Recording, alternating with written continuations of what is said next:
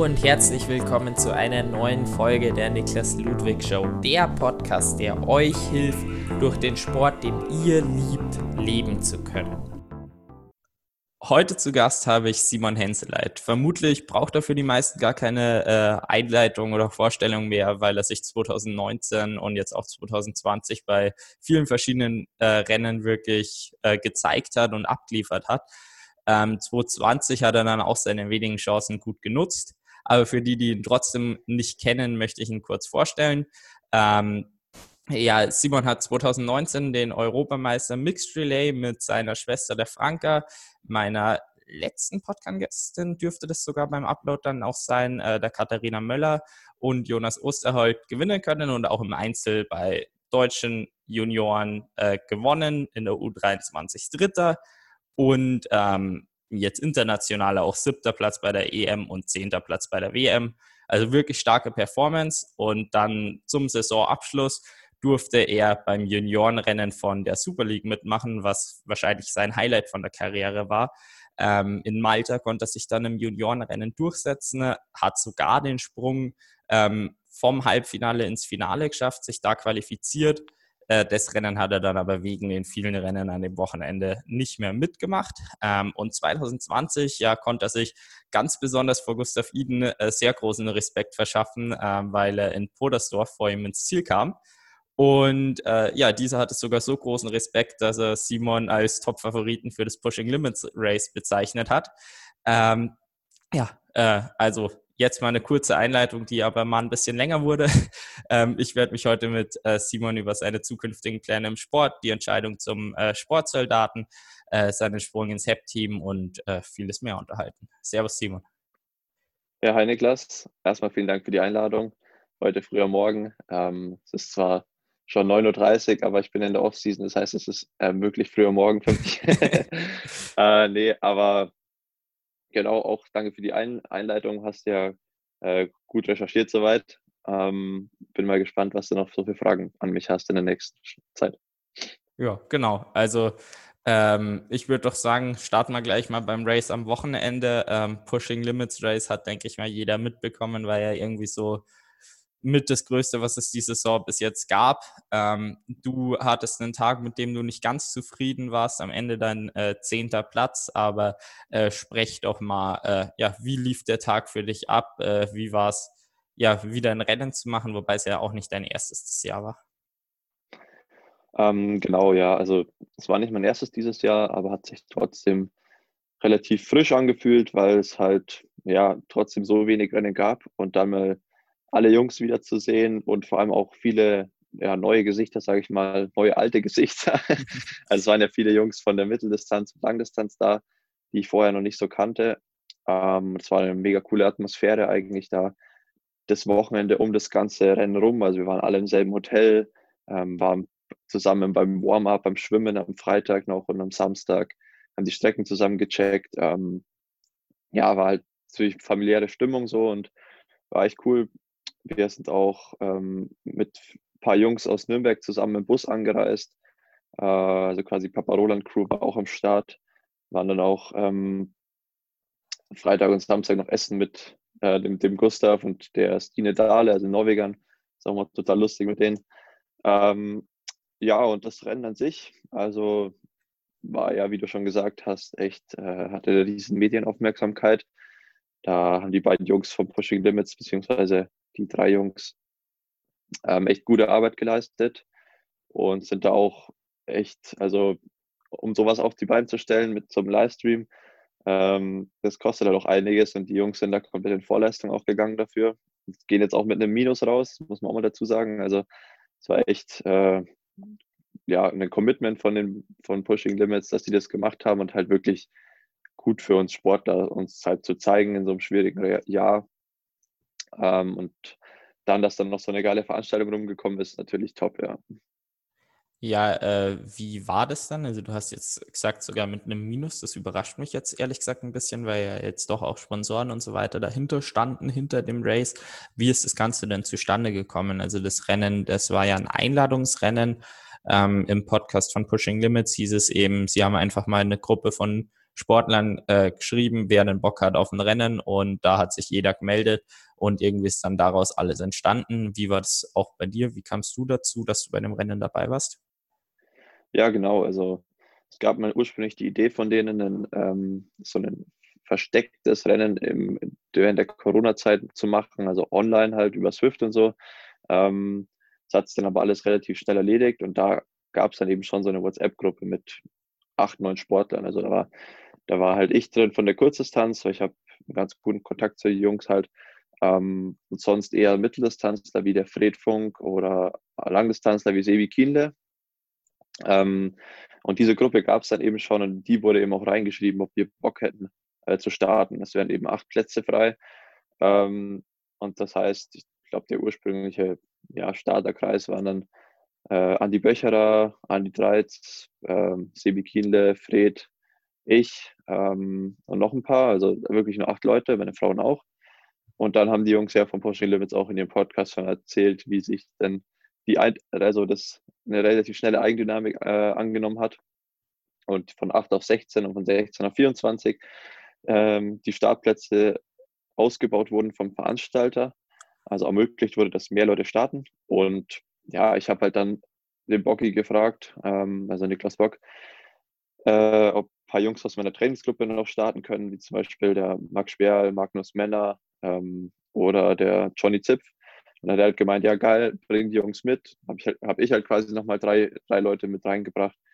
Und die Nachfrage halt war an sich so hoch, dass, das, äh, dass die Startplätze total schnell weg waren. Ja, da gab es jetzt auch im Nachhinein ein bisschen Kritik. Also ich weiß nicht, ob du den Podcast von äh, Carbon und Laktat jetzt am Dienstag mitbekommen hast, mit dem quasi Einladungsformat, ähm, wo sich da noch einige Sportler im Nachhinein ein bisschen beschwert haben, dass sie quasi nicht mit von der Partie sein konnten, auch wenn sie es teilweise gern gewesen wären. Ähm, wie ist denn da auch deine Meinung dazu? Ähm, ja, das habe ich auch mitbekommen, schwieriges Thema. Äh, natürlich, sage ich mal, sollte es immer so sein, dass ähm, jeder Athlet die gleichen Chancen hat, zu einem Rennen zu kommen. Ähm, aber wenn man mal dann wirklich die ganzen Hintergrundinfos hat ähm, und auch weiß, dass wir quasi nicht zu dem Rennen gekommen sind, weil es dort Preisgeld gab und es deswegen gemacht haben, sondern ähm, da habe ich vielleicht die Frage von vorhin noch nicht ganz beantwortet, weil die, wie können die da mit einem Minus rausgehen? Ja, die musst dir vorstellen, die Jungs haben halt quasi das Hotel für alle bezahlt und ah, okay. das eigentlich das Wochenende ähm, und mussten natürlich auch das ganze Equipment von Livestream und so besorgen und da hängt ja noch viel mehr dran als so eine Organisation. Und die haben quasi alles auf die Beine gestellt, ohne Sponsoren zu haben. Und die Sponsoren kamen eigentlich dann nachher erst, als das Starterfeld stand. Und deswegen ähm, sage ich mal, es ist halt schwer zu sagen, ja, ähm, man sollte das Preisgeld dort nicht annehmen, weil der, das Starterfeld stand schon. Wir wären geraced, auch ohne irgendeinen Cent zu sehen, sag ich mal. Ähm, hätten da auch Geld ausgegeben, um da hinzufahren und alles. Ähm, aber dann hat eben ja, Bestzeit eben die Prämien für die Einzelsplits ausgegeben. Noch ein Athlet ein, aus dem äh, Ratinger Triathlon-Team hat die äh, 1000 Euro Prämie für den Streckenrekord ausgeschrieben. Und die PTO ist eben eingestiegen über einen Kontakt ähm, und hat gesagt, ja, das sind hochkarätige Athleten am Start, das wollen wir quasi auch unterstützen. Ähm, und das ist natürlich dann der kritische Punkt gewesen, weil äh, die PTO ist ja eigentlich so die Triathlon-Gewerkschaft, sag ich mal, Profis im Mittel- und Langdistanzbereich. Und da ist es natürlich schwierig, dass die dann Geld ausschütten, wenn aber nicht jeder Athlet die gleiche Chance hat, an dem Rennen teilzunehmen und das Geld eben auch zu gewinnen. Ähm, also ich finde, das ist halt, glaube ich, das Problem ist dann eher, was, dass die PTO halt noch nicht so genau definiert ist, was sie überhaupt ist. Ähm, und nicht, dass jetzt irgendwie Pushing Limits da jedem die Chancengleichheit geben hätte sollen, weil das geht halt einfach nicht. Also ich meine, in der aktuellen Zeit, die Startplätze sind begrenzt und die waren halt wirklich total schnell weg, bevor das Event überhaupt stand. Ähm, und deswegen finde ich, muss man das denen so ein bisschen nachsehen, dass sie da äh, nicht jedem die gleiche Möglichkeit gegeben haben. Ich glaube, es wäre auch, also die haben, sind auch selber mit den Athleten, die sich beschwert haben, ins Gespräch gegangen und haben halt gefragt, ja, was wäre die Alternative? Ähm, Und da kam auch keine Idee, weil es ist ja wirklich schwer. Also wie hätte man es besser machen sollen? Ähm, geht eigentlich fast nicht. Ähm, und das einzige Problem war eben mit der PTO, genau, dass die da gesagt haben, wir schütten da Geld aus und ähm, ohne eigentlich richtige Kriterien, sage ich mal, wann wird, Geld von der PTO ausgeschüttet und wie wird das, kommt es zustande, genau. Ja, also war sehr interessant, um man da auch einen Einblick von eben jemanden jetzt zu bekommen, der selber bei dem Rennen dabei war. Meine Meinung ist tatsächlich ganz äh, ähnlich. Also ich sehe da auch keinerlei Fehler bei irgendwie Organisation von Ratingen oder äh, Pushing Limits. Ähm, und auch bei der PTO tue ich mir schwer. Äh, ich sehe eben schon, dass äh, halt die Athleten vertreten sollen und da Gleichberechtigung äh, bringen sollen. Aber ähm, es war ein extrem interessantes Starterfeld und ähm, Preisgeld erhöht natürlich nochmal ähm, dieses Rennen und macht es halt auch nochmal größer. Und das dann quasi im Nachhinein ich meine, die Leute hätten sich theoretisch noch auf die Startliste äh, oder auf die Warteliste schreiben lassen können, denke ich mal. Nur die Plätze wurden halt einfach nicht mehr frei, dass da halt eben ein bisschen blöd ist mit der Chancengleichheit. Ähm, aber dadurch, dass das Rennen eben so entstanden ist, wie es entstanden ist, ähm, kann ich verstehen, dass es im Nachhinein blöd wirkt für manche Sportler. Ähm, aber ich sehe auch keine bessere Option derzeit. Aber wenn, also ich sehe es als wichtig an, dass man jetzt aus der Situation eben mit den Athleten, mit allen eben, die dabei waren und die nicht dabei waren, ins Gespräch geht und da quasi schaut, dass man für die Zukunft was lernt oder eben auch genauer definiert, für welche Rennen kann die PTO Preisgeld ausschütten. Genau, ja. Das ist dann eine gute Zusammenfassung davon. so, äh, jetzt aber wieder ein schöneres Thema. Ähm, das Rennen selbst haben wir jetzt noch gar nicht wirklich angesprochen. Ähm, beim Schwimmen lief es eigentlich richtig gut bei dir. Ähm, aber ich würde sagen, erzähl doch lieber mal du vom Rennen. Ich kann es ja nur von außen beurteilen. Äh, ja, genau. Also Schwimmen äh, bin ich eigentlich echt in einer guten Form zurzeit. Da habe ich mir auch so gedacht, okay, ich werde nicht allzu viel investieren und schaue, dass ich vorne mit aus dem Wasser steige ähm, die Prämie für den schnellsten Sprintsplit, da wusste ich schon, dass der Magnus sich holen. Äh, mit dem schwimme ich ja tagtäglich im Training und da weiß ich einfach, der ist eine Liga über mir. Ähm, der hat uns ja dann auch, ich glaube, 15 Sekunden abgenommen oder 20 sogar, ähm, auch wenn er im Speedfield geschwommen ist, weil in der Wechselzone hatte ich ihn dann schon wieder, weil er den ausziehen, ausziehen musste. Ähm, genau, aber auf jeden Fall bin ich dann aufs Rad gegangen und ja, also war mein erstes Mal mit Zeitfahrrad im Wettkampf und auch im Training war ich bis jetzt so vier, fünf Mal drauf gesessen, also nicht allzu gewohnt. Ähm, und dann habe ich einfach beim Rad so ein paar taktische ja, Fehlentscheidungen getroffen. Ich bin losgefahren und habe das Tempo schon, sag ich mal, hoch angeschlagen, aber relativ kontrolliert noch. Also jetzt nicht zum Vergleich zu einem äh, Kurzdistanz eigentlich Rennen, also Sprint-Triathlon oder so, sondern bin erstmal ich mein Ding gefahren habe geguckt, dass ich halt den Abstand nach vorne halt zu, der Gustav ist vor mir aufs Rad gestiegen und davor war noch äh, der Jonas Osterhold auf dem Rad an 1, an Position 1, der neben mir aus dem Wasser gekommen ist, zeitgleich eigentlich. Ähm, und dann war es so am ersten Berg, dass äh, so ein paar, ja, sag mal so, äh, auch so ein paar junge Wilde wie ich äh, mich halt überholt haben, von denen ich aber eigentlich weiß, dass ich, ähm, sag ich mal, ja, ich denke schon, dass ich besser äh, Rad fahren kann und mich besser einschätzen kann, vor allem auf die 40 Kilometer. Und da war ich halt ein bisschen überrascht, dass sie mich jetzt gleich überholen. Habe aber halt natürlich versucht, dann den Abstand wiederherzustellen, die 20-Meter-Regel, was auf dem Kurs ziemlich schwierig war, weil es einige Wendepunkte und Kurven gab und die Leistungsdichte halt einfach enorm hoch war. Das heißt, wir sind mit dem riesen Pack aufs äh, Radfahren gegangen und eigentlich mussten die Hinteren erstmal bremsen und äh, schieben, weil ja, die 20 Meter mussten die irgendwie ein, einhalten.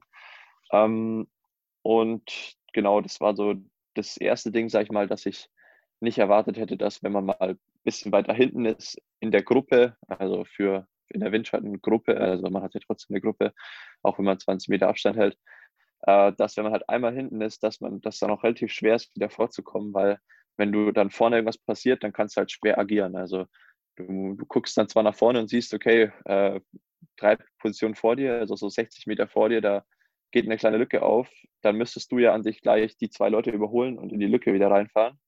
Aber es ist eben total schwer für mich gewesen einzuschätzen, wann, die, wann eine Lücke aufgeht oder wann der Abstand richtig eingehalten wird. Ähm, und dazu kam dann noch, dass ich so, dass meine Technik nicht ganz optimal, also das Material nicht ganz optimal für die Strecke war. Äh, ich hatte einen 48er Kettenblatt vorne, ähm, zwar 10 hinten, also 12 Gänge hinten, also 48, 10, aber ab so 55, äh, spätestens so 58 km/h konnte ich eigentlich nicht mehr treten. Und die Strecke war halt eine ziemliche Highspeed-Strecke, weil du langgezogen hochgefahren bist. Ähm, und der ganze Rückweg war eigentlich über 55, 60 km/h. Ähm, und dadurch, dass natürlich auch so gute Jungs am Start waren, wurde das Rennen ja noch schneller. Und ähm, ich musste immer gucken, bergab, dass ich mich aufs Oberrohr lege und halt ja, versuche ähm, irgendwie an der Gruppe dran zu bleiben, weil mit Treten war nichts und Aufholen sowieso auch nicht. Und ja, so kam es, dass ich halt, dass dann irgendwo die Lücke gerissen ist vor mir in der ersten Runde gleich. Ähm, und ich es nicht ja, gecheckt habe und auch nicht zufahren konnte bergab. Erst, erst bergauf so versucht habe, wieder äh, vorne ranzukommen.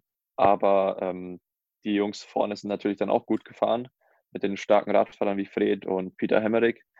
Ähm, ja, und dann bin ich so ein bisschen in der zweiten Gruppe festgesessen, sag ich mal, und habe irgendwie das dann auch nicht so geschafft, ähm, da irgendwie nochmal rauszukommen aus diesem Trott, den ich dann irgendwie in der ersten Runde schon drin hatte.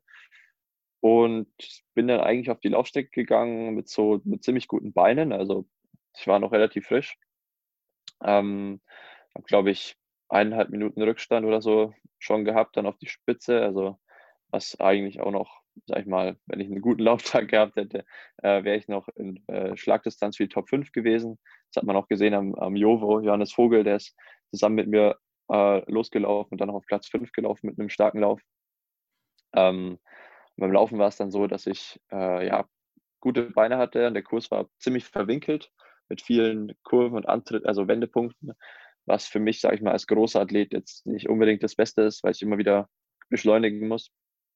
Ähm, und habe dann auch irgendwie so das Problem gehabt, dass ich mit der Zeitfahrposition nicht so ganz zurechtgekommen bin und einfach so ein bisschen Atemprobleme hatte, immer wenn ich versucht habe, so richtig hart zu laufen. Ähm, ja, und dann bin ich so, also gefühlt immer so vor mich hingelaufen. Äh, an sich war es dann gar nicht so langsam. Ich glaube, äh, Endzeit war 33, 34 und auf dem Kurs, der ziemlich äh, kurvig ist, ähm, bin ich damit eigentlich zufrieden für meine erste olympische Distanz auch. Und ähm, ja, genau, bin dann auf Platz 10 gelandet, habe nämlich noch gebettelt mit dem Jonas Osterholt und Platz 9 habe ich dann leider noch verloren. Der letzten Runde. Äh, Johnny kam noch vorbeigelaufen in seinem letzten Race. Ähm, der hat auch nochmal eine richtig starke Laufperformance gezeigt. Ist dann auf Platz 7 gelandet. Ähm, ja, genau. Und im Nachhinein bin ich jetzt eigentlich äh, zufrieden damit. Also ich habe meine meine Lektion gelernt, wieder schlauer als davor und das ist ja eigentlich das, um was es geht. Ja, genau. Also ich mein erstes Rennen mit Zeitverrat und so weiter. Da denke ich mal, ist sowas schon in Ordnung, so ein Fehler. Und ich meine, äh, solange du halt daraus lernst, ist ja eigentlich alles gut. Genau.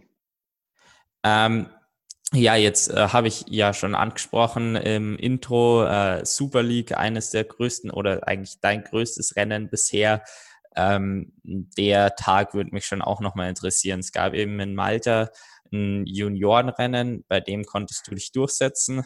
Ah, das war in, in Jersey, war ich bei den Junioren. In, in, in Jersey? Okay. Genau, ja. Und in, bei Malta war ich, in Malta war ich direkt bei den Profis dann. Achso, okay. In, in Jersey genau. war das Juniorenrennen und in Malta dann das Profirennen. Ah, okay. Genau, also in Jersey war es so, da bin ich ähm, im Juniorenrennen gestartet am Vormittag, habe mich dann fürs äh, Profirennen am Nachmittag qualifiziert und bin ähm, im Profirennen dann quasi wiederum äh, habe ich mich qualifiziert für das Finale am Sonntag und dort bin ich nicht gestartet, sondern dann erst in Malta. Ah, okay. Genau. Ja. Ähm, ja, was willst du hören? Einfach so, wie die Atmosphäre war. ja, wie, wie war die Erfahrung? War. Ich meine, äh, ist schon nochmal was ganz anderes, denke ich mal, mit wirklich der Elite zu starten. Super League ist ja die Creme de la Creme auch einfach am Start. Ja, auf jeden Fall. Ähm, äh, das Juniorenrennen hat schon ziemlich Bock gemacht, weil einfach so diese kurze Streckenlänge mit ja, einem technisch anspruchsvollen Kurs, das liegt mir echt ziemlich gut. Vor allem Rad eben mit vielen Antritten, Da kann ich echt genau meine Stärke ausspielen, Technik und Antritte. Ähm, und habe hab dann eigentlich auch so am Rad schon die Entscheidung herbeigeführt bei den Junioren und halt dann äh, das Rennen gewonnen. Dadurch bin ich dann am Nachmittag sozusagen äh, nochmal ähm, ja, privilegiert gewesen, da mich an die Startlinie zu stellen. Und war natürlich mega geil, dann so neben Johnny Brownlee, äh, Jonas, also Zombie kenne ich ja schon ganz gut, aber natürlich auch cool, mit ihm da mal an der Startlinie zu stehen. Ähm, ein paar andere waren noch dabei. Ähm, und allein das Ganze drumherum ist natürlich, da kriegst du halt alle Profis mit, wie die so ihre Vorbereitungen machen. Äh, die Stimmung ist halt da mega ausgelassen und alle äh, scherzen eigentlich nur rum die ganze Zeit, machen ähm, Blödsinn. Weil es ist natürlich schon so, dass es um Geld geht dort, aber an sich ist es kein Rennen für irgendwelche Weltcup-Punkte oder Olympia, sondern es geht eigentlich nur darum, äh, ja, für den Spaß und halt ein bisschen Geld dabei zu verdienen. Ähm, deswegen sind alle mega gut drauf gewesen. Und ich habe dann vorher so im Vorstadtbereich mit Mario Mola gequatscht. Den kann ich davor halt auch nur aus dem Fernsehen. Äh, das sind halt alles ja, super nette Typen, wo du natürlich schon auch merkst, okay, die haben was drauf. Also die sind schon, ähm, strahlen schon so ein Selbstbewusstsein aus und wissen, was sie drauf haben.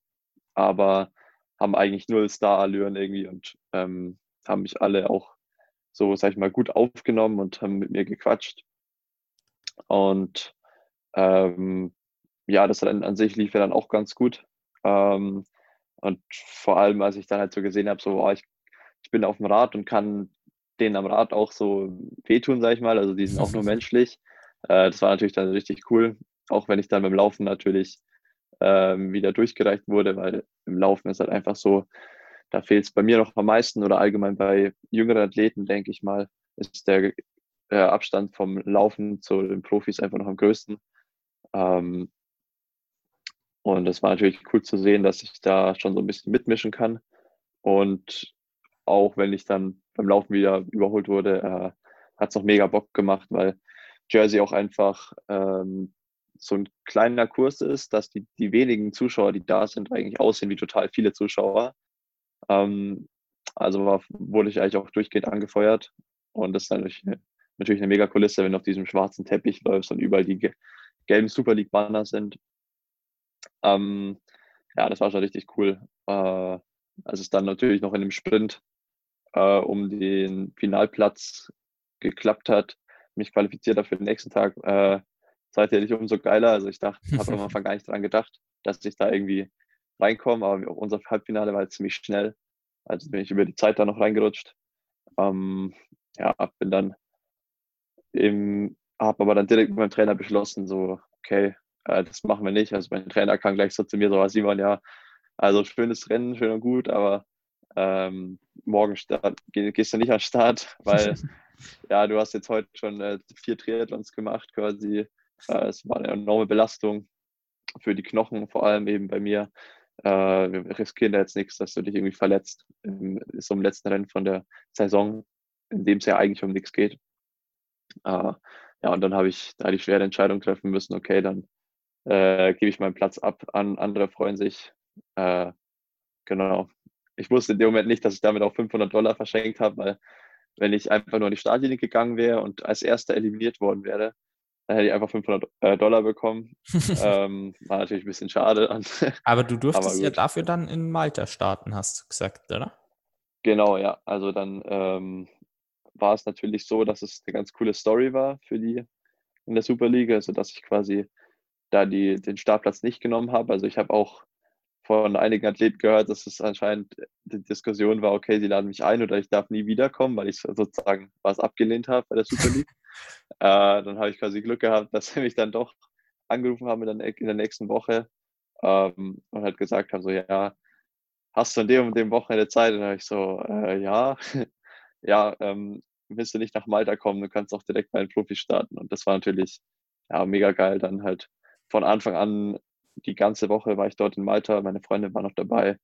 Ähm, da macht man ja auch viel Events um das Sportliche an sich außenrum. Also es geht jetzt nicht nur um das äh, sportliche, den sportlichen Aspekt, sondern wir waren dann auch äh, auf so einer Bootstour ähm, von den bekannteren Athleten äh, waren halt viele auch dann in Schulen und haben mit Kindertrainings gemacht. Ähm, oder sich halt, also der, Chris McCormick hält dann zum Beispiel so einen Motivational äh, Speech noch für irgendwelche Bank, Bankleute im Alter. Also die versuchen das halt schon gut zu machen da Sponsoren noch immer zu akquirieren. Ähm, und ja, die ganze Woche war ich echt so das Highlight dann für letzten Saison. Ähm, gut, das ist dann am Wettkampftag, äh, bin ich ja dann gecrashed ähm, auf der zweiten Runde im Rad äh, und war damit eigentlich aus dem Rennen raus. Das war natürlich mehr als ärgerlich. Äh, ähm, aber mein Gott, ja, so, so schnell kann es halt dann gehen und dann war die Saison relativ schnell vorbei. ja, wann kam denn dann eigentlich der äh, Respekt ja äh, vor Gustav Iden oder Gustav Iden eben vor dir zustande? Ich dachte, das wäre über die Super League gewesen, so das erste Mal eben. ähm, ja, also ich habe mit, mit denen habe ich in, in, Malta eigentlich schon viel zu tun gehabt, mit Christian und äh, Gustav. Ähm, sind auch beide super nette Typen, äh, total crazy auch.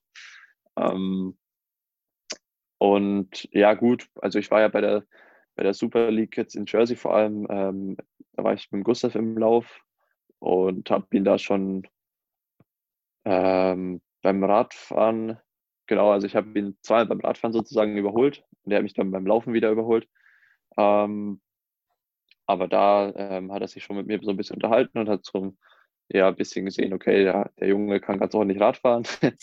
ähm, und dann haben sie mich schon so, wo wir ähm, in Österreich dann waren, in, in Waldsee war das ja, diese österreichische Meisterschaften, die offenen, äh, da haben die schon vorher so rum, rumgescherzt, so ja, komm, äh, Podium heute auf jeden Fall und so ist drin. Und ich war immer so, okay, ja, jetzt warten wir mal ab, bla bla.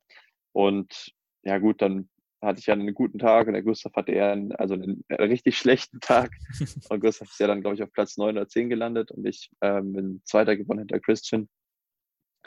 Äh, und deswegen hat der Gustav jetzt natürlich im Vorfeld vom Pushing Limits Race immer gesagt, auch ja, dass er, dass er von mir Angst hat und so, aber wie, ähm, wie ernst glaubst ja. du war das?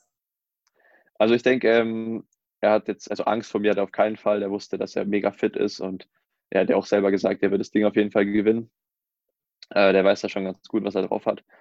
Ähm, aber ja, gut, also an einem guten Tag wäre ich sicherlich konkurrenzfähiger gewesen als Sonntag.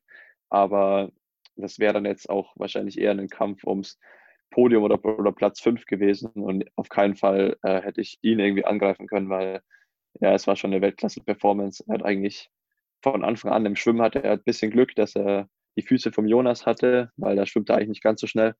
Aber dann hat er eigentlich, war er ab Minute eins vorne im Rad.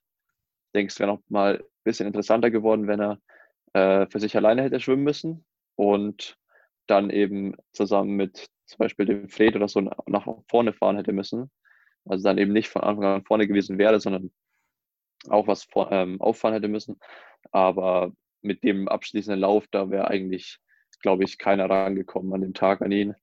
Ähm, demher, ja, brauche ich mich da nicht dazu zählen als Konkurrent gegen ihn.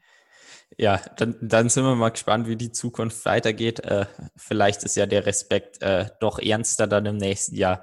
Äh, wir werden es äh, sehen. Ähm, jetzt sind wir schon bei der Zukunft. Äh, wie soll es weitergehen im Sport? Ähm, du wirst dich jetzt auf die Kurzdistanz halt weiterhin fokussieren. Ähm, wie sind dann da deine Pläne? Ähm, genau, ja, also jetzt so langfristige Pläne ähm, habe ich jetzt noch nicht mit meinem Trainer gesprochen, wie wir das genau angehen.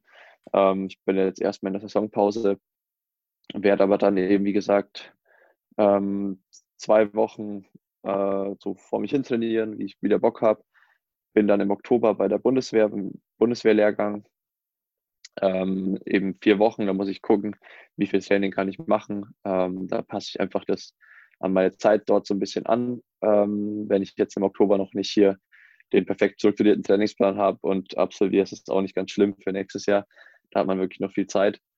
Ähm, aber dann wird es schon so drauf hinauslaufen, dass ich halt nächstes Jahr vor allem Rennen machen muss, bei dem ich Weltcup-Punkte sammle. Also das heißt Europacups oder dann auch Weltcups. Ähm, weil ich eben, um also diese Punkte brauche, um auf die Listen zu kommen von, von Startlisten, von wichtigen Rändern. Äh, zum Beispiel dieses Jahr gibt es ja ein, zwei Weltcups, aber da habe ich eben keine Chance, auf die Liste zu kommen, weil ich letztes Jahr noch Junior war und eben deswegen noch keine Punkte habe. Ähm, genau, und dann ähm, ist bei mir halt so der Hauptfokus eigentlich das Laufen. Äh, Schwimmen und Radfahren bin ich schon relativ konkurrenzfähig. Ähm, natürlich im Schwimmen geht es immer schneller. Also ich bin jetzt kein äh, Top-Schwimmer, der immer auf jeden Fall in der ersten Radgruppe sitzt, aber ähm, da werde ich im Winter eben auch noch ein bisschen am Speed feilen, so auf den ersten Metern. Und ja, an sich ist dann eben so das Laufen im Fokus, dass ich da den Umfang ein bisschen steigern kann oder eben auch die Qualität. Also das Umfang ist ja auch nicht alles, aber ähm, dass wenn ich einfach so den Trend von den, vom letzten Jahr so fortsetzen kann, sage ich mal, äh, ohne dass ich mich verletze, äh, ja, dann denke ich, bin ich da auf einem ganz guten Weg. Und dass ich ja auf 10 Kilometer jetzt auch nicht komplett langsam laufe, äh, denke ich, habe ich am Sonntag ja auch gezeigt. Also das ist noch nicht die Leistung, die ich über 5 Kilometer zeigen kann, aber es funktioniert ganz gut, denke ich, mit unser Trainingsschema. Und genau, das wird dann so der Fokus sein. Ja, ähm, jetzt hatten wir es von der Zukunft. Ähm, wie bist du oder jetzt mal in die Vergangenheit, wie bist du überhaupt dahin gekommen, wo du ja jetzt stehst und wo du dich mit den Weltbesten schon teilweise vergleichen darfst? ähm, ja, komplexe Frage. Also ich denke, ein, ein Aspekt war es, dass ich halt 2014 ähm, nach Nürnberg gegangen bin, ans Sportinternat, in die Sportschule, weil einfach Trainingsbedingungen ja in der Gruppe und auch hier im Bundesstützpunkt einfach so viel besser sind, als wenn man alleine zu Hause trainiert. Äh, natürlich konnte ich dann auch die Schule noch anpassen auf das Training, hatte einfach noch mehr Zeit, den Sport zu machen und das ist natürlich auch eine wichtige Phase, sage ich mal, vor allem im Schwimmen, ähm, dass man eben da nochmal auf die Technik guckt. Äh, mit 14, 15 kann man da noch einiges umstellen und ähm, da war es, denke ich, wichtig, dass ich dann auch mehr geschwommen bin, weil ich bin äh, vor, bevor ich ja nach Nürnberg gekommen bin, noch nicht so viel und nicht konstant geschwommen. Es ist einfach auf der Kurzdistanz dann auch sehr wichtig, dass man da ein hohes Niveau hat. Und ja gut, ähm, ich denke, mein, mein Weg war auf jeden Fall nicht der optimale, weil ich war oft verletzt, ähm, war da einfach sehr anfällig, war auch äh, teilweise halt leichtsinnig, war nicht immer nur wegen ähm, Verletzungen am Fuß, laufbedingt verletzt, sondern halt auch ein, zweimal wegen irgendwelchen Armbrüchen vom Radstürzen, die nicht unbedingt sein hätten müssen. ähm, aber ich bin halt dadurch dann sehr viel Rad gefahren immer, weil ich oft nicht laufen konnte. Und das ist natürlich, ja, im Laufen bin ich natürlich jetzt noch nicht da, wo ich gern sein würde oder wäre.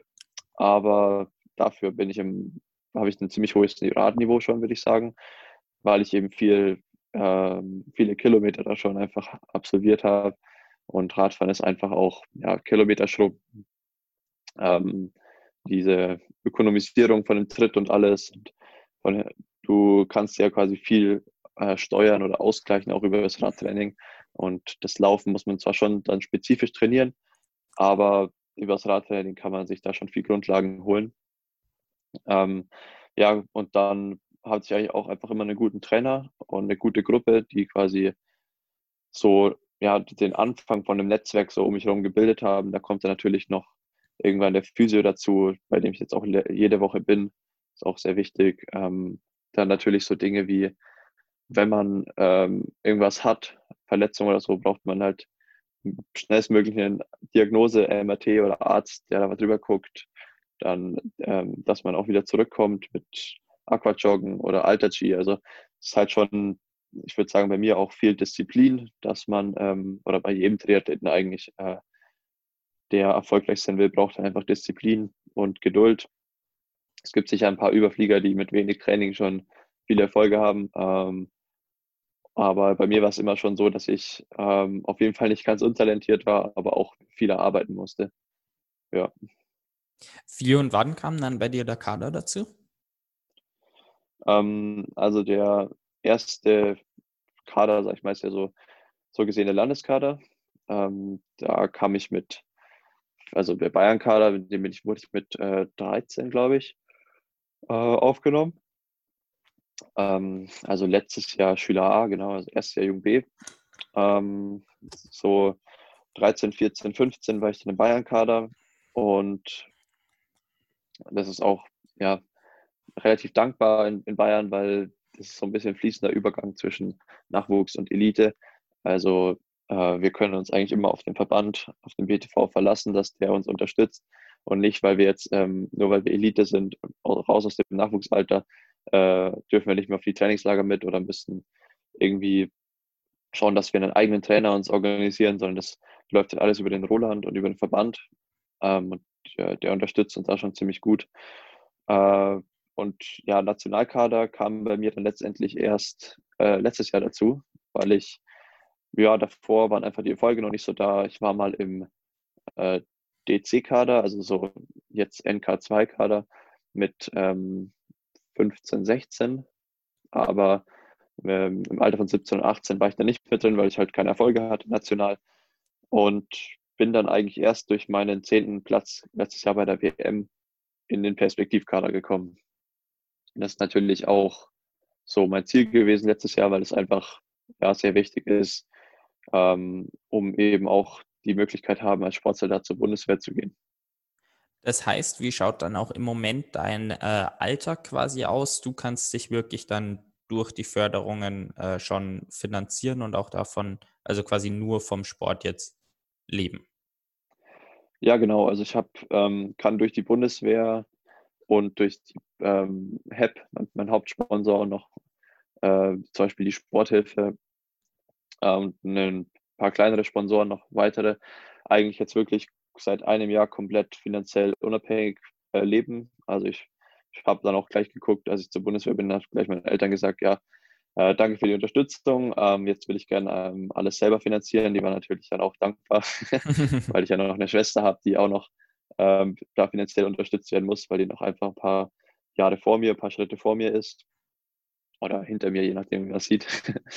Ähm, Hat noch ein paar genau. Schritte mehr vor sich. genau, ja. Und ähm, nee, da ist es einfach aktuell so, dass ich ähm, auf jeden Fall Glück habe, mir sehr dankbar bin, dass ich da die Sponsoren habe, die ich habe ähm, und auf die Unterstützung bauen kann. Auch im äh, Verband habe ich einen guten Rückhalt in der DTU, die es dann für mich nochmal eingesetzt haben, jetzt als es um die Vergabe ähm, für die, für die, ähm, die neue Sport Bundeswehrstelle ging, weil eben da ein kleines Problem wieder aufgetreten ist mit meinem, äh, ich habe so einen leichten Herzfehler, der eigentlich, ja, viele Leute haben den Aortenklappeninsuffizienz. Aber bei der Bundeswehr ist es ähm, immer ein kleines Thema und da muss ich das immer eben sehr genau abklären und da ähm, hat der Verband sich gut für mich eingesetzt, dass es quasi kein Problem darstellt für den, für den Sport. Ähm, genau. Und äh, so ist es natürlich aktuell, dass ich schon ähm, mich finanzieren kann und auch vom Sport leben kann.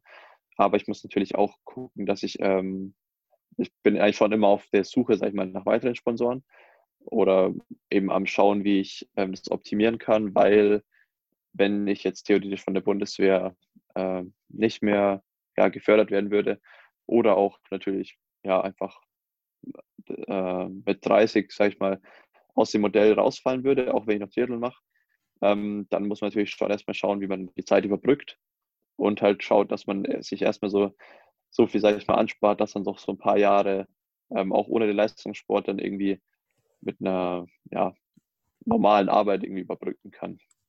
Das heißt, welchen Stellenwert würdest du dann auch sagen, hat so dieses Thema Vermarktung für dich, auch wenn du jetzt eben über Bundeswehr und so weiter und Kurzdistanz eben schon recht viele Förderungen erhältst? Ähm, ja, ich würde auf jeden Fall sagen, schon sehr hoch. Also ich beschäftige mich schon damit.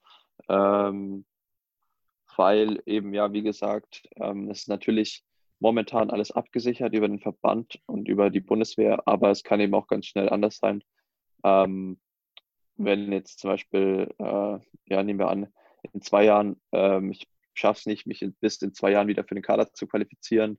Natürlich der Worst Case, äh, worauf ich, wovon ich ausgehe, aber vielleicht bin ich verletzt oder irgendwas, kann immer irgendwas dazwischen kommen. Und dann würde ich erstmal dastehen und könnte mich eigentlich nicht mal selber finanzieren. Ähm, von dem her ist es natürlich auch was, man will ja auch nicht nur vom Sport leben können, sage ich mal, sondern auch irgendwie gut verdienen. es ist ja auch jetzt kein, kein einfaches Ding, sage ich mal, ähm, auch ein 24-7-Job. Äh, wenn man, ja, wenn ich mal gucken würde parallel, was halt, was ich verdienen könnte, wenn ich in einen normalen Job gehe, dann ist es wahrscheinlich immer noch schlechter bezahlt. Ähm, deswegen muss man natürlich schon schauen, dass man sich selber auch gut vermarktet. Das heißt, ähm, worauf setzt du dann so in Sachen Vermarktung auch irgendwie deinen Fokus? Ich habe gesehen, ähm, Merkur gibt sehr, sehr viele Artikel, ähm, wenn man deinen Namen eingibt. Das heißt, da ist, denke ich mal, auch eine gute Verbindung. Äh, ja, genau. Also beim, ähm, über die Nachrichten, also Münchner Merkur und es kommt halt einfach über meinen Heimatort.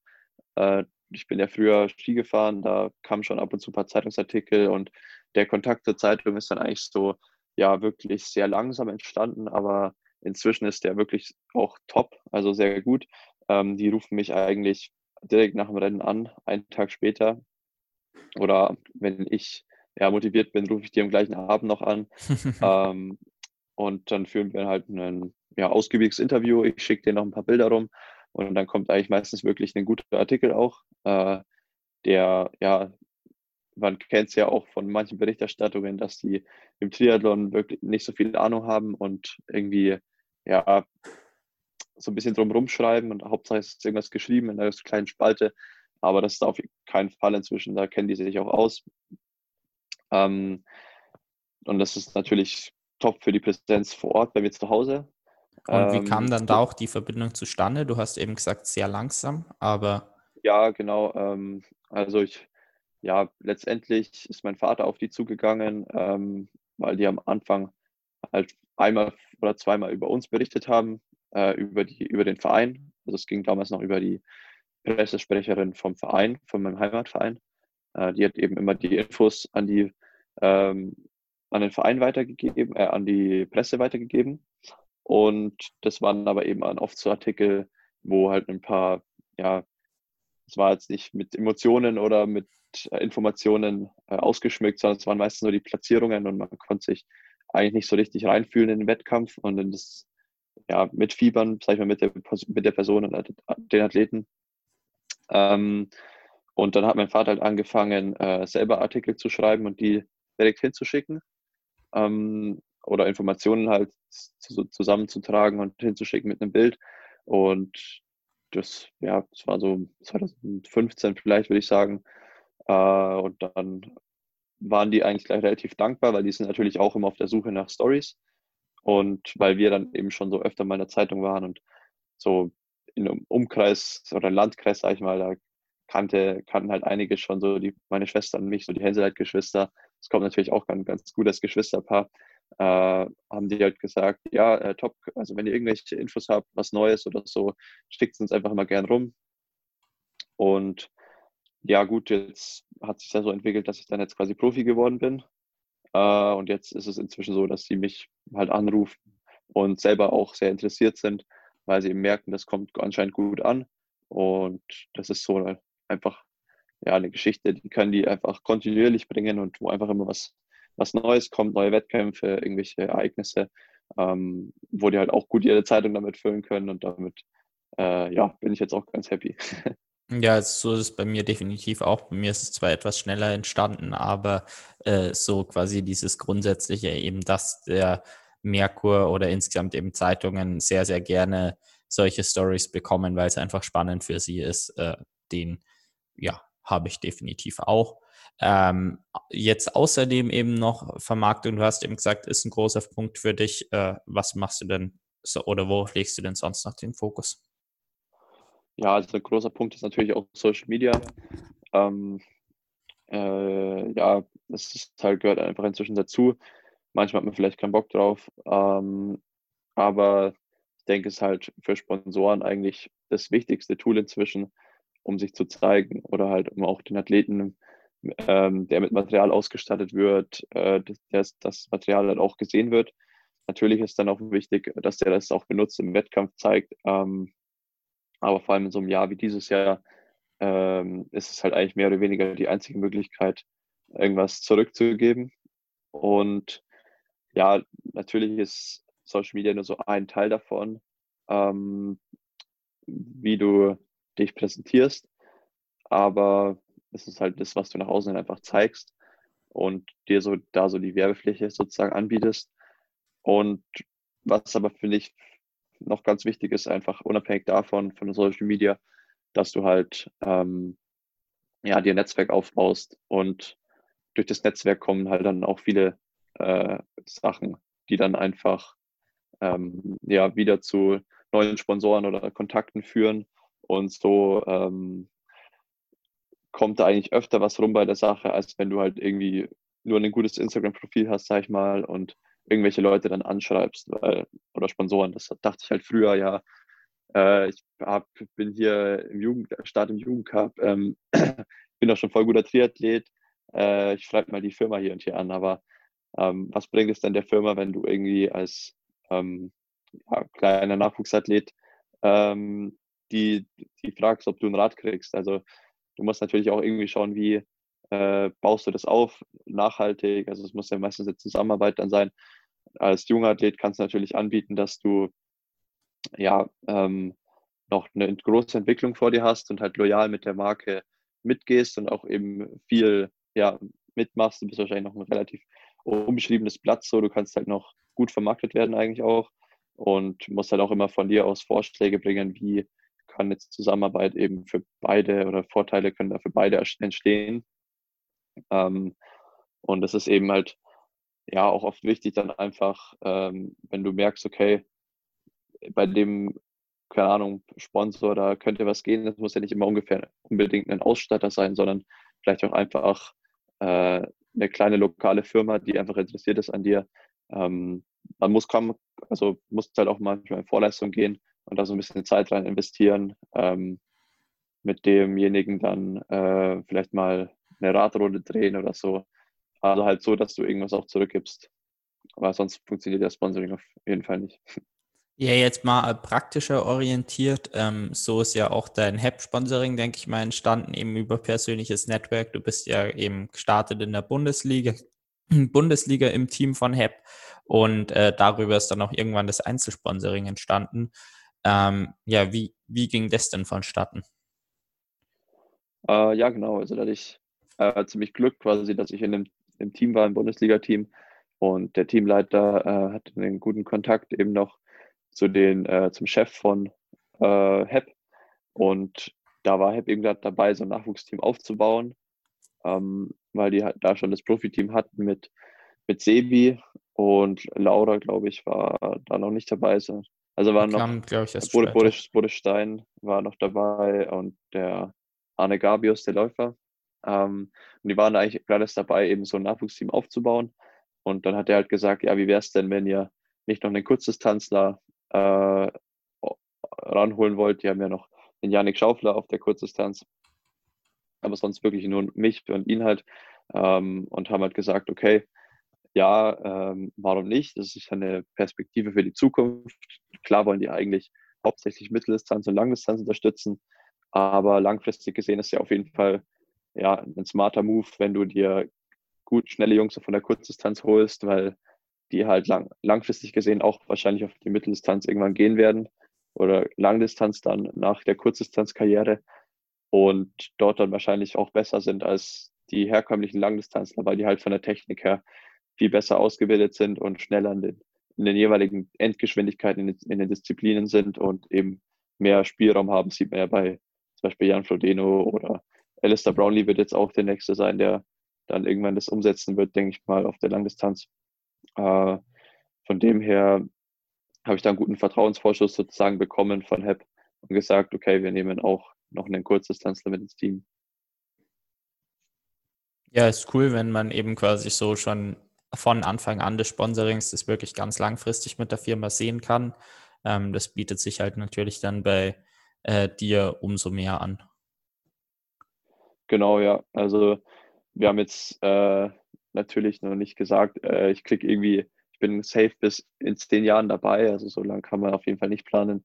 Aber das wird dann, also bei Help ist so, dass halt immer in zwei Jahresverträgen fürs Nachwuchsteam jetzt zumindest noch ist, äh, dass ich dann eben immer, ähm, dass immer geguckt wird, okay, wie hast du dich entwickelt? Ähm, ist es noch, äh, funktioniert es noch mit der Firma? vertreten wir sozusagen noch die gleichen Werte, die gleichen Ziele. Und ähm, dann klappt es auch meistens ganz gut, eben, dass ich, also bin jetzt äh, eineinhalb Jahre bin ich jetzt dabei und hoffe natürlich auch, äh, weiter dabei zu bleiben und bin auch mega zufrieden. Ich meine, es ist ja so, schon so ein Traumsponsor. Ähm, auch für das, was sie stehen, ist einfach top und wie sie sich eingesetzt haben für die, äh, für das Team, dass es so schnell gewachsen ist und jetzt eigentlich ja so ein sehr etabliertes Profiteam schon ist, ist natürlich mega cool. Ja, besonders weil es auch eine extrem sympathische Entstehungsgeschichte hat, wie ich finde. Also da kann ich auch nochmal auf den Podcast mit äh, Christian Trunk ähm, entweder beim Trimark oder äh, bei mir ähm, verweisen. Also da äh, ist, ist wirklich sehr sympathisch, wie das eben entstanden ist und sehr interessant auch zu hören. Ähm, wie schaut es dann bei dir jetzt im Nachwuchsteam aus? Ähm, welche Förderungen und Verpflichtungen hast du jetzt auch bei HEP?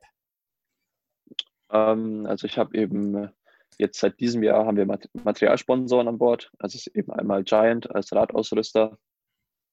Ähm, dann haben wir Orca äh, für Schwimmequipment und Neopren und noch äh, Rudy Project für Helme und Brillen.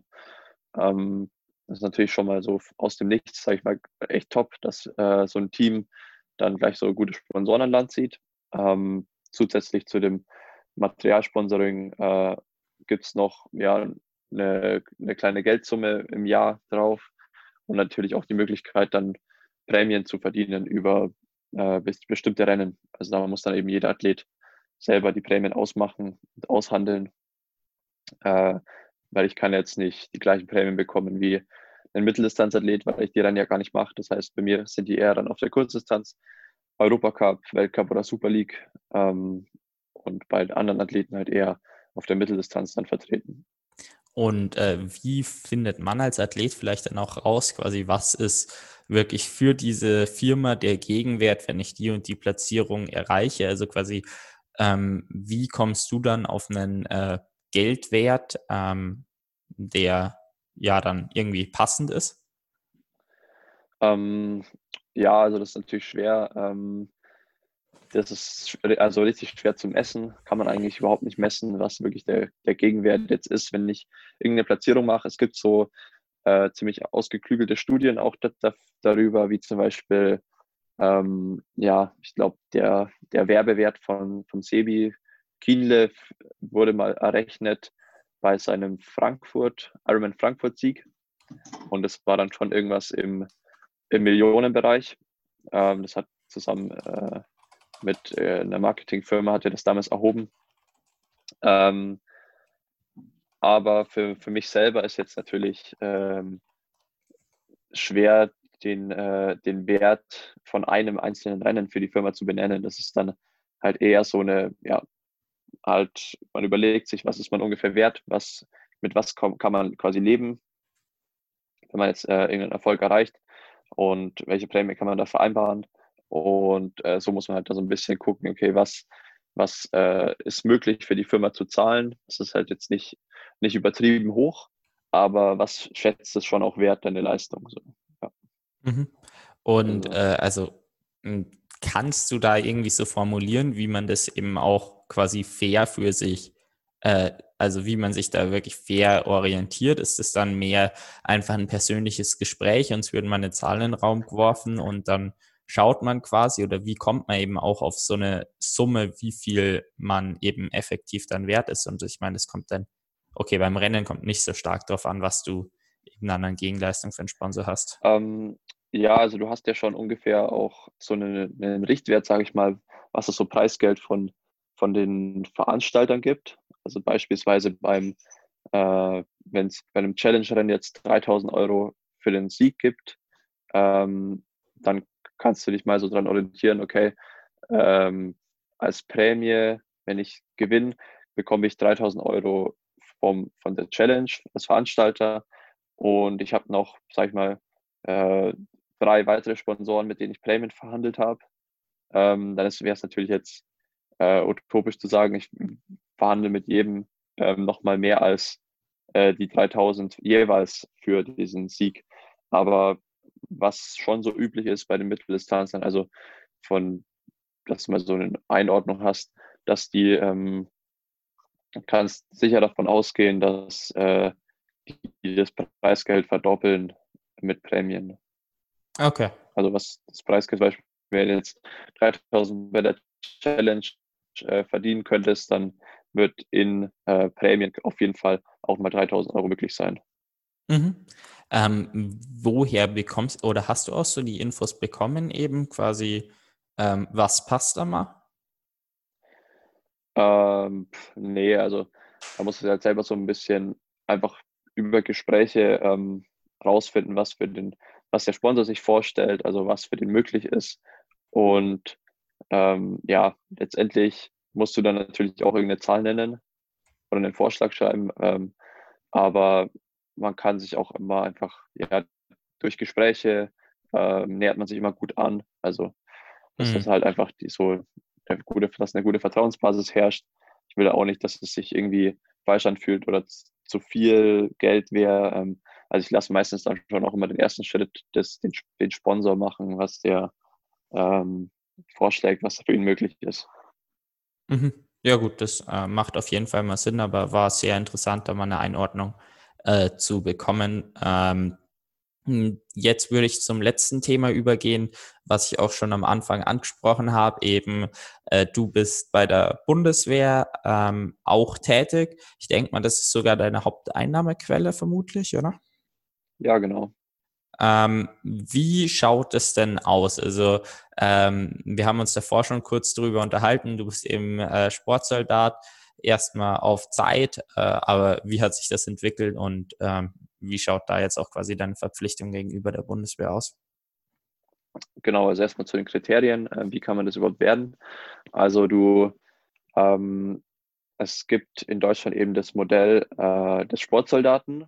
Ähm, es gibt für jede Sportart ein bestimmtes Kontingent an äh, Plätzen in der Sportfördergruppe ähm, und die werden eben an die Sportler vergeben, die die höchstmöglichen Kaderstatusse oder eben also Perspektivkader oder Olympiakaderstatus innehaben. Und die Plätze sind natürlich begrenzt. Also im Triathlon sind es ungefähr, ich weiß gar nicht, ob das eine fixe Zahl ist, aber aktuell glaube ich acht Leute sind bei der Bundeswehr. Ähm, und genau, Voraussetzung dafür eben erstmal Kaderstatus. Und man kann jetzt auch nicht in jeder Sportart Sportsoldat werden. Ähm, es ist hauptsächlich da so, so gedacht, dass es die Sportarten unterstützt, die ähm, eher hilfsbedürftiger sind, sage ich mal, und nicht so etabliert wie äh, zum Beispiel Fußball oder Basketball. Ähm, genau, äh, dann, wobei Basketball bin ich mir gar nicht sicher, würde ich jetzt gerade gar nicht ausschließen. Aber auch zum Beispiel als Fußballer äh, kannst du nicht in dieser Verbandsschiene, also es muss olympisch sein. Ich, ja, genau, es muss olympisch sein. Genau. Ähm, dann gibt es noch so eine, so eine Sonderregelung. Äh, auch nicht olympische Sportarten können elf Monate dabei sein. Also freiwilliger Wehrdienst geht, aber Soldatenhochzeit nicht. Aber eben, sagen wir mal, Fokus liegt eigentlich schon auf den olympischen Sportarten. Ähm, genau, äh, dann, wie kommt man da rein? Also Kaderstatus, man muss eben das über Leistung zeigen und dann gibt es eigentlich, ja, ist der Verband einen vorschlagen bei, bei der Bundeswehr, also bei den bei so sogenannten äh, Personalverwendungsgesprächen oder Personalentwicklungsgesprächen, irgendwie so. Ähm, und genau, dann ist es eben so, dass man als ersten Schritt freiwilliger Wehrdienstleistender wird für elf Monate. Ähm, Dafür muss man eine Grundausbildung absolvieren. Die dauert inzwischen nur noch vier Wochen, also sehr dankbar. Muss quasi nur vier Wochen aus dem Sport rausgenommen sein und selbst da, also ich habe so gemacht, ich bin dann halt um äh, vor dem äh, Antreten meistens laufen gegangen noch um halb sechs oder so oder halt dann am Abend irgendwann noch schwimmen gegangen. Also man konnte noch so ein bisschen Training reinquetschen. Das war jetzt nicht so, dass ich vier Wochen gar nichts gemacht habe. Ähm, und nach diesem einen Jahr in der Bundeswehr, also elf Monate, wirst du dann entweder auf äh, freiwilliger Wehrdienst 23 verlängert, also 23 Monate, oder du wirst halt auf Zeit für zwei Jahre, oder ähm, du bist ja in einer nicht-olympischen Sportart oder also fliegst raus oder hast halt keine Leistung mehr gebracht, bist nicht im Kader, bist nicht weiter verlängert. Das kann natürlich auch alles vorkommen. Ähm, aber generell kann man sagen, es ist immer es ist ein Leistungsprinzip. Wenn du den Kaderstatus hältst oder erreichst, wirst du auch verlängert, wenn du den Platz hast. Und genau, Verpflichtungen dir also die Bundeswehr hat natürlich einige Verpflichtungen dir gegenüber. Äh, und zwar, äh, ja, man bekommt ein festes Gehalt. Ähm, das Einstiegsgehalt kann ich auch hier klar sagen, das kann man auch überall nachrecherchieren, ja. ist äh, 1400 Euro im Monat äh, netto. Und früher war es 800 Euro mit, aber dafür noch Zuschüsse bekommen, ist ungefähr auch auf dem gleichen Betrag rausgekommen. Also es ist, äh, sag ich mal, es ist, man kommt irgendwie über die Runden damit, sag ich mal, weil man bekommt ja auch Versicherung gezahlt und so. Aber es ist jetzt nicht viel. Äh, deswegen schaue ich eben schon, dass man eben noch sich anders, nur nicht, nicht nur über die Bundeswehr, sondern auch abseits davon vermarktet. Und äh, genau, die Bundes, im Gegensatz dazu muss man eben ab und zu mal Lehrgänge ableisten und sich sozusagen weiter fortbilden in, innerhalb der Bundeswehr. Dann kann man auch so, also steigt man auch in den Rängen auf. Ähm, oh. Ah ja, perfekt. War dein Internet weg, oder? So, jetzt bin ich wieder drin. Ja, keine Ahnung, ging gar nichts mehr. Genau, wo waren wir stehen geblieben? Das ist jetzt die spannende Frage. Ähm, das letzte, also ich meine, Sportsoldat, gutes Thema ist klar. Ähm, ja, ich glaube, das letzte war eben mit Gehalt, ähm, die 1400 und da warst du ja eben ein bisschen noch im Weitersprechen. Ja, ich glaube, ich war da eigentlich auch zu Ende. Also genau, Gehalt ist klar. Ähm, und das war eben, dass es eben ein Leistungsprinzip ist, dass man sich jedes Jahr neu qualifizieren muss und maximal immer zwei Jahresverträge bekommt. Ja, gut, das war, das war genau. drin. Genau, dann hatten wir eh ziemlich alles. Okay. Ähm, ja, ja äh, genau. Welchen Benefit hat eigentlich so die Bundeswehr dadurch? Mal ganz blöd gefragt. Weil ich meine, du vertrittst sie ja nicht wirklich als Sponsor ähm, oder so. Genau, also es ist ähm, schon auch ein Sponsor, aber es ist eben ja staatlich organisiert. Ähm, da ist es einfach so, dass wir sozusagen den Auftrag haben, einfach ja, Sport zu machen und sozusagen unser Land zu vertreten. Also blöd gesagt, wir müssen Medaillen holen und die Bundeswehr zahlt. Nee, also das ist einfach auch eine staatliche Sache, ähm, das, was subventioniert wird. Und es ist eben ähm, unser Auftrag eigentlich sozusagen, also ähm, unser Ausbilder bei der Bundeswehr hat halt mal gesagt, ja, ihr macht Sport und holt dafür Medaillen für Deutschland. Ja. Okay. Also das ist quasi das Land nach außen positiv zu repräsentieren, genau. was dann ja wieder ganz viele verschiedene Benefits hat. Aber dadurch, dass das quasi staatlich läuft, kann man es dann halt über die Bundeswehr machen. Aber im Grunde genommen wäre es wurscht, ob das jetzt bei der Bundeswehr ist oder direkt beim Staat oder keine Ahnung, bei der Polizei oder was. Es ist halt nur in dem Fall einfach die Instanz Bundeswehr. Genau, ja. Ja, ähm, und dann würde ich sagen, haben wir ein sehr interessantes Gespräch geführt und ich habe nochmal spannende Infos äh, erfahren, auch so eben mit äh, Preisgeld ähm, und wie das mit Sponsoren eben dann mit äh, geregelt ist, ähm, wie viel man da quasi nochmal äh, fordern kann, da, oder eben überhaupt eben, dass man halt da einfach ins Gespräch geht. Ähm, dann bedanke ich mich ganz herzlich für dich und äh, dass du dir dafür die Zeit genommen hast. Und äh, ja, das letzte Wort würde ich dir überlassen. Ja, gerne. Ähm, danke auch für die Einladung nochmal. Äh, ich hoffe auch, dass du ja ein bisschen was daraus gelernt hast oder dass ich da was weitergeben konnte. Äh, ich bin jetzt auch noch kein Experte drin, aber man versucht so gut wie möglich, ähm, wie ich das gemacht habe, so weiterzugeben.